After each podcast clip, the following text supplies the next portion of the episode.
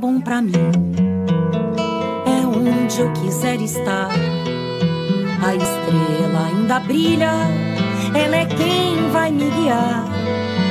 Ser guerreira é minha sina, batalhando pra vencer. Tenho voz pra ser ouvida, tenho sonhos pra viver. Não vão mais conseguir me anular, me calar. Vai me impedir de cantar e lutar. Seja em casa, no campo, na rua ou na praça. Chega de mordaça, agora eu vou falar. Porque eu sou mulher pra fazer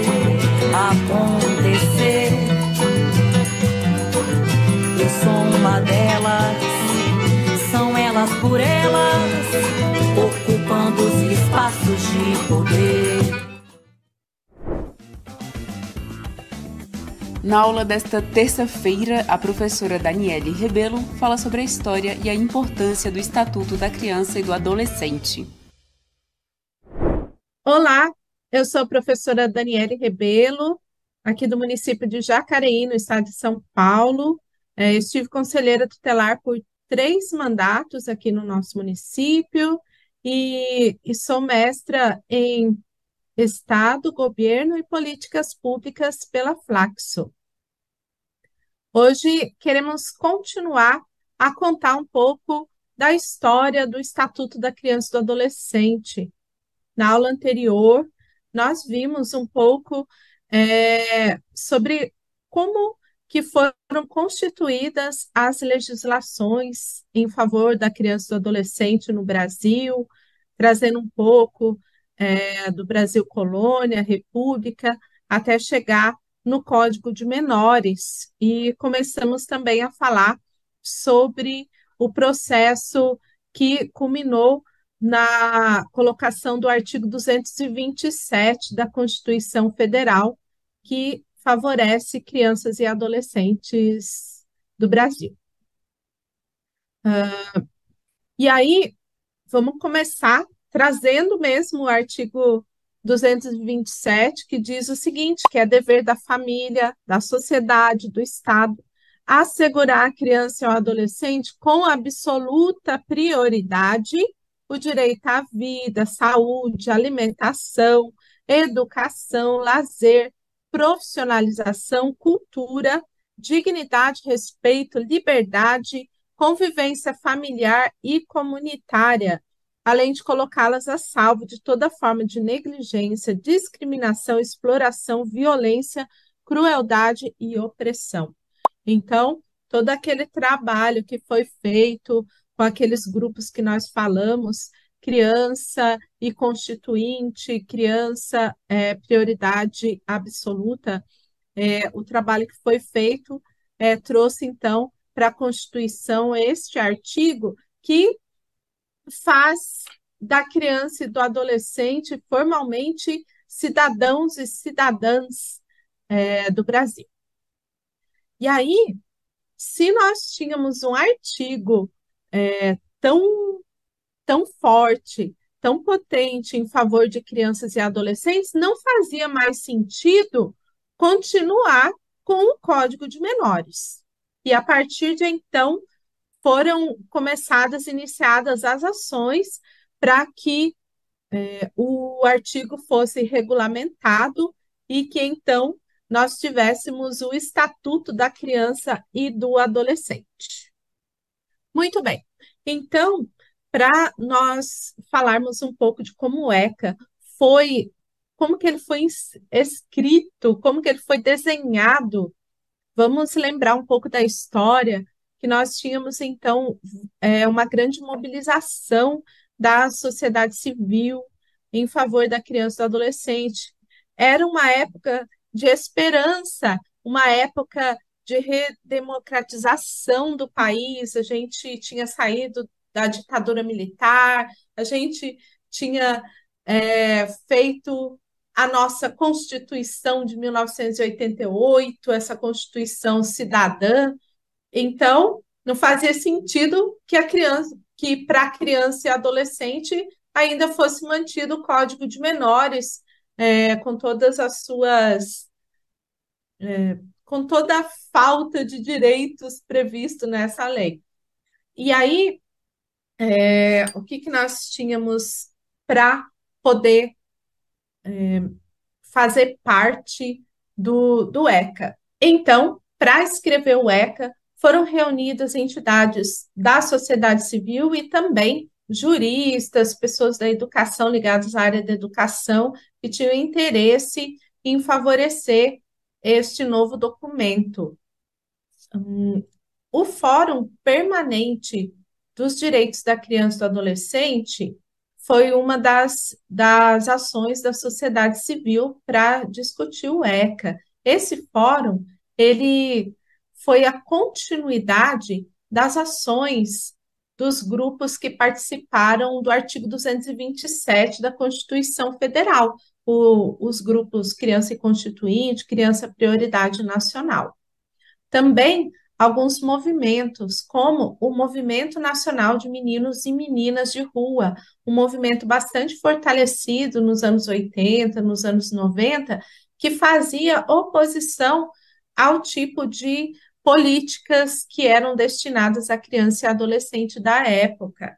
Além disso, uh, outros grupos organizados, por exemplo, grupos da Igreja Católica ligados à SEBS, à Teologia da Libertação, faziam parte desses grupos, é, a Pastoral do Menor, a Pastoral da Criança, a SEBS. E, e aí com todas esses, com todas essas pessoas se constituir uma equipe de redação do Estatuto da Criança e do Adolescente. É muito interessante de é, trazer para a memória que o Estatuto foi aprovado é, na Câmara Federal, mas também foi aprovado pelas crianças e adolescentes é, através, então, do Encontro Nacional dos Meninos e Meninas de Rua, que, que contava com crianças e adolescentes do Brasil inteiro e até alguns da América Latina. E aí, é, o que, que o ECA traz de diferente do Código de Menores? Lembrando que o Código de Menores, ele atendia apenas crianças e adolescentes em situação irregular, que nós tratamos na aula passada. Situação irregular eram crianças em situação de pobreza, crianças que, que viviam em situação de rua, crianças que sofriam violência, crianças abandonadas, crianças e adolescentes em situação de ato infracional. Então, todas essas crianças, apenas essas crianças eram atendidas pelo Código de Menores. Além disso, o Código de Menores não previa direitos para as crianças e adolescentes, conforme nós temos hoje no, no ECA. Hum, outra coisa, é, para contrapor a doutrina da situação irregular apresentada pelo Código de Menores, o ECA traz a doutrina da proteção integral. Então, nos diversos artigos do ECA, nós temos que criança e adolescente é prioridade absoluta e deve ter atendimento prioritário nas diversas situações que se apresentarem é, em situações é, de calamidades, em, em para atendimentos é, também no orçamento público, a criança e o adolescente deve ser priorizada. Por quê? Porque o ECA traz isso que é muito importante, que a criança e o adolescente são pessoas em desenvolvimento. E eu acho interessante a gente trazer essa questão do que, que é uma pessoa em desenvolvimento. Ora, a criança e o adolescente, o, o seu corpo, está sendo formado, a sua parte biológica, os seus valores estão sendo constituídos, é uma época em que se faz todos os aprendizados, os aprendizados sociais, de convivência social, que se constrói uma história, que se conhece a família. Então, é uma série de coisas nessa época e que vão garantir que, que essas pessoas, que essa criança e adolescente, já adulto, é, possa é, ter uma vida com dignidade plena. Tudo isso depende dessa época de formação. Por isso que é, que é tão importante a gente compreender o que, que é isso de desenvolvimento integral. É, e aí, o que mais que o ECA traz de, de diferente? Ele traz para a criança e o adolescente a, a noção de cidadania participativa. Se a gente lembrar no Código de Menores, criança e adolescente não tinham voz. Então, eles não podiam opinar sobre a sua vida, eles não tinham o direito de, de, de dizer o que queriam, o que não queriam. Lembra que nós tratamos sobre o juiz de menores na aula passada, e o juiz de menores, ele tinha o poder de decidir sobre a vida de uma criança e de um adolescente sem ouvir essa criança ou adolescente, ou sem ouvir o seu pai, sua mãe, seus responsáveis. Então, a partir de uma denúncia que ele recebia, ele tomava uma decisão que às vezes era até separar essa criança e adolescente de sua família. Na aula passada, a gente tratou sobre as FEBEMs, que eram essas grandes instituições onde, onde crianças e adolescentes em situação irregular eram destinadas, eram colocadas. E aí, no ECA, a criança e adolescente ela tem o direito de opinar, ela tem o direito de, de falar o que ela quer, ela participa da vida é, da sua comunidade, e isso é a cidadania participativa, porque antes da Constituição Federal, nem o direito de ser cidadão ou cidadã brasileiros era, era dado à criança e ao adolescente. É, antes da, da Constituição Federal, criança e adolescente era propriedade de uma família e, e era atendido pelo Estado quando aquela família não, não se apropriava mais dessa, desse seu pertence. Muito triste falar dessa maneira, mas de certa forma era, era assim que acontecia. Outra coisa importante que, o, que o ECA traz é a descentralização das políticas públicas. Uh, no Código de Menores, nós tínhamos, então, na última legislação, é, a, as, a Fundação Nacional do Bem-Estar do Menor e a Fundação Estadual do Bem-Estar do Menor, do Menor, né, a FUNABEM e a FEBEM, que eram, então, legislações federais e estaduais para atender crianças e adolescentes. Então, não havia uma previsão de instituições municipais, não havia é, uma previsão de políticas públicas municipais. E isso era muito é, danoso para a criança e o adolescente, porque havia uma total quebra do vínculo familiar. Porque imagina se nós, nós tratamos, por exemplo, sobre as FEBENs que nós tínhamos aqui no estado de São Paulo, que ficava, então, é, em São Paulo, capital, pensar como que famílias do interior conseguiriam se deslocar para visitar é, seus filhos que estavam então nessas instituições. Era algo assim improvável de acontecer e, e, e tanto prejuízo que isso trazia então para essas crianças, para a formação e o desenvolvimento dessas crianças. E aí o ECA traz a previsão da, muni, da municipalização das políticas públicas de atendimento à criança e adolescente. E nós temos, então, é, a previsão hoje que o atendimento seja feito, por exemplo, é, através do conselho tutelar, que cada município deve ter o seu conselho tutelar. Os serviços de acolhimento, eles também devem, cada município deve ter o seu serviço de acolhimento. Uh, além dos outros serviços, por exemplo, ofertados é, através dos CRAS e dos CREAS, que são serviços municipais de acompanhamento às famílias, as, é, é, no caso de baixa complexidade, através do acompanhamento nos CRAS, que são os, os, os Centros de Referência de Assistência Social, os é, atendimento é, de, de média e alta complexidade nos CREAS, que, que são os serviços especializados de assistência social. Então, tudo isso, e ainda a previsão orçamentária do município, que deve é, abranger a priorizar a criança e o adolescente. Além disso, o ECA trouxe o Conselho Municipal da Criança e do Adolescente, o CMDCA, que deve é, ter em seu corpo sociedade civil e poder público em paridade,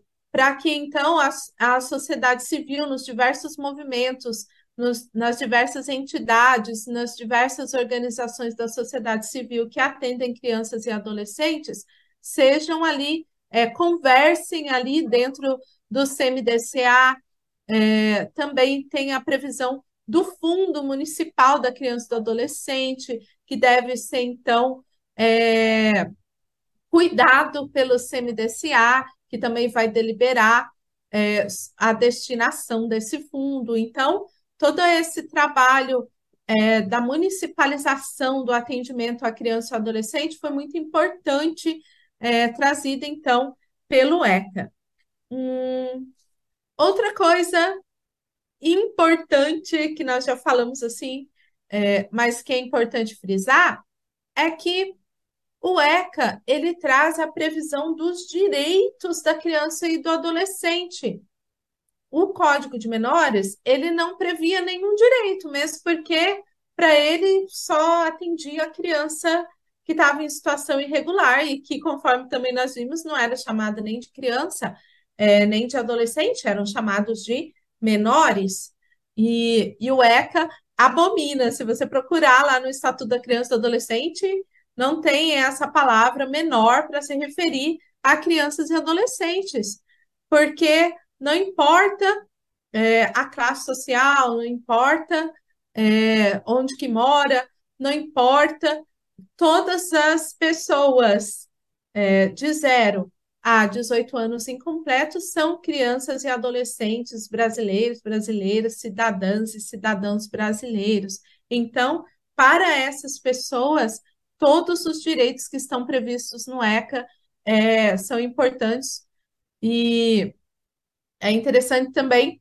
lembrar que esses direitos eles prevêem, é, por exemplo, o, prim, o dos primeiros direitos que estão previstos lá é saúde, alimentação, e que são direitos que garantem a sobrevivência do ser humano. Todas as pessoas precisam de ter saúde, de ter alimentação, de ter casa para morar. Então, o ECA prevê esse, isso como sendo dos primeiros direitos que devem ser garantidos para a criança e, e o adolescente.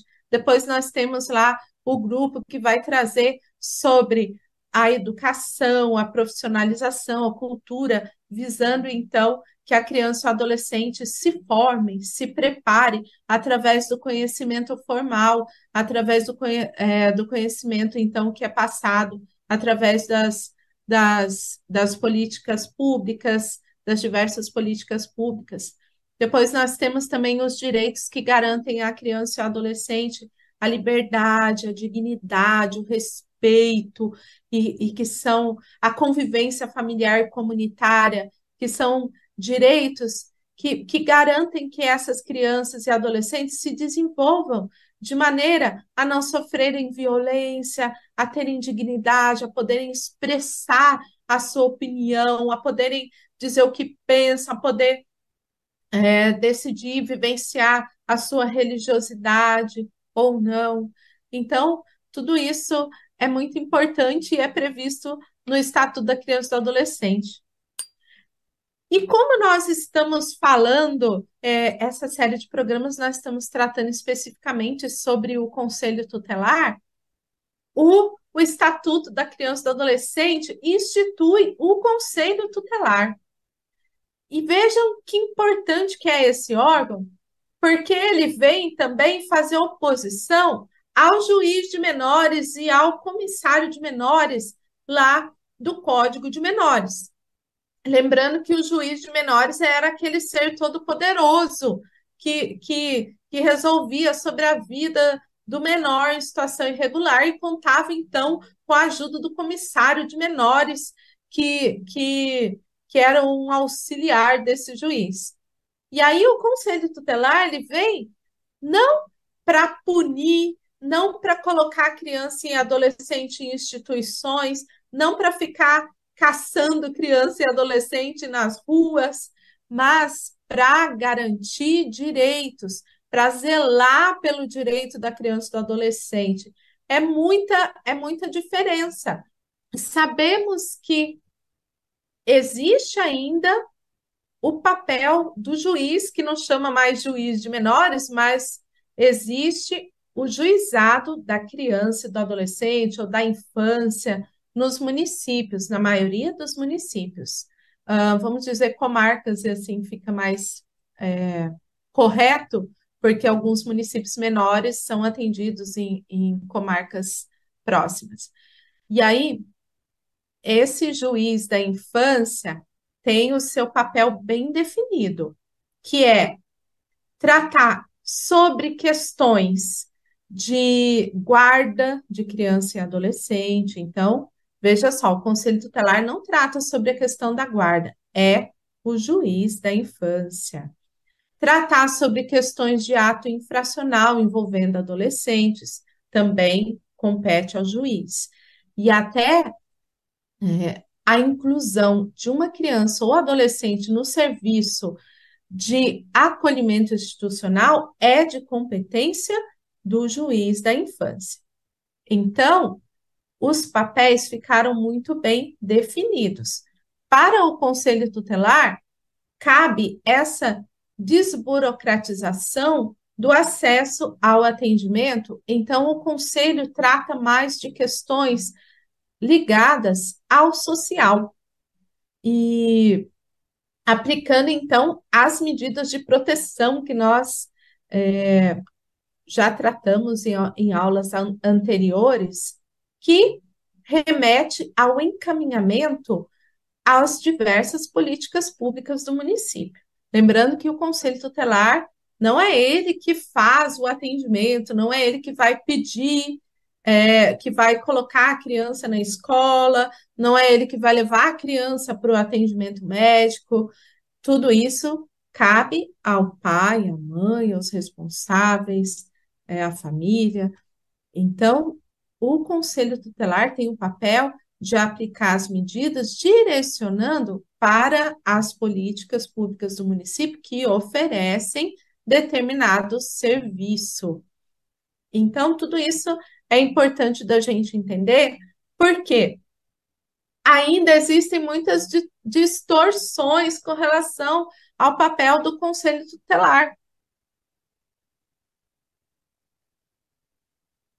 E essas distorções têm a ver ainda com a ideia que as pessoas têm sobre o Código de Menores e sobre é, o juiz e o comissário de menores se nós pensarmos que o, o, o Código de Menores é, esteve presente no Brasil, vigorou no Brasil até 1989, até 1990, porque o ECA foi então instituído, promulgado no dia 13 de julho de 1990. Veja só, é uma legislação de certa forma recente, então, muitas pessoas ainda têm em mente um pouco do que, que era o Código de Menores. E aí, o que, que acontece no Conselho Tutelar, às vezes? Às vezes, muitas vezes, de pais e mães levarem os seus filhos até o Conselho Tutelar para levarem um susto, é, para o conselheiro tutelar fazer boom, para a criança e do adolescente, xingar, brigar com a criança e do adolescente, e porque se tem essa ideia de que o conselheiro, a conselheira tutelar tem que brigar, ameaçar, dizer, ah, vou colocar você no abrigo, vou colocar você na FEBEM, e na verdade não é esse o papel do, do conselho tutelar. E mesmo porque fazer ameaças de colocar criança e adolescente no abrigo é totalmente fora de cogitação, porque primeiro que não é o conselho tutelar que, que faz essa ação, e segundo que o, os, os serviços de acolhimento, eles não são locais de punição, eles são locais de proteção. Uh, então, é importante a gente ter em mente que, que não é o papel do conselho tutelar chamar atenção, brigar com criança e adolescente. As instituições, algumas escolas, têm ainda essa prática de ameaçar, ah, vou mandar para o conselho tutelar, como se lá fosse um local de punição. Na verdade, é importante a gente ter em mente que o conselho tutelar, ele é foi criado para garantir a aplicação dos direitos que estão previstos no ECA. Então, é local de proteção da criança e do adolescente e não de punição. E é importante a gente ter em mente, então, tudo, tudo que o ECA traz de novidade e compreender. Tem muito mais coisas para a gente tratar sobre o ECA, é uma, é uma lei assim muito, muito perfeita em favor da criança e do adolescente, e é por isso que nós precisamos ter muita atenção quando a gente for participar lá do processo de escolha do Conselho Tutelar, que vai ser no dia 1 de outubro deste ano, nós precisamos escolher pessoas que estão, de fato, comprometidas com a causa da criança e do adolescente. Observe, é, veja bem as pessoas que estão concorrendo ao Conselho Tutelar e vote bem, vote em gente comprometida e que conhece, de fato, o Estatuto da Criança e do Adolescente. Agradeço muito a atenção de vocês e vamos fazer um, um ótimo processo de escolha no dia 1 de outubro. O Estatuto da Criança e do Adolescente completou 33 anos em 2023 e hoje a professora Daniele Rebelo fala um pouco da sua história e sua importância, especialmente ao criar os conselhos tutelares. Compartilhe as aulas do TV Elas por Elas Formação com suas companheiras. É de segunda a sexta-feira, sempre às 4 horas da tarde, aqui na TV PT. Reveja esta e outras aulas na playlist TV Elas por Elas Formação, no canal da TV PT no YouTube ou em formato de podcast no Spotify.